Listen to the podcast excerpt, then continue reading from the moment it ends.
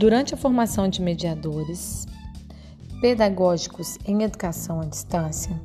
foi possível entender que o mediador ele é um elo articulador entre conteúdo, professor, aluno,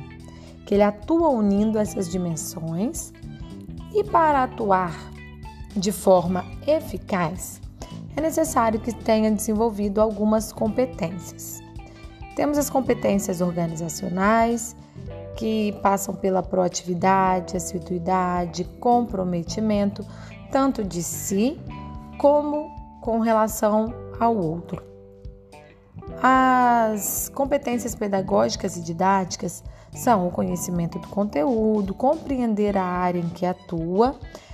para de forma correta ensinar em educação à distância. As técnicas passam pelo manejo da tecnologia,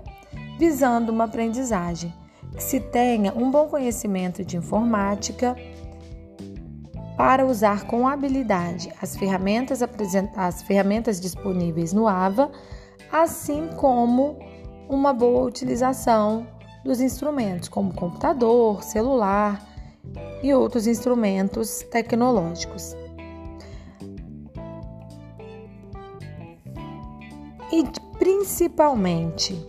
as competências socioafetivas, que é o que pode fazer a total diferença para que um aluno permaneça em um curso à distância, é se sentir próximo, é se sentir amparado, é sentir que tem com quem contar, de que não está sozinho nessa jornada.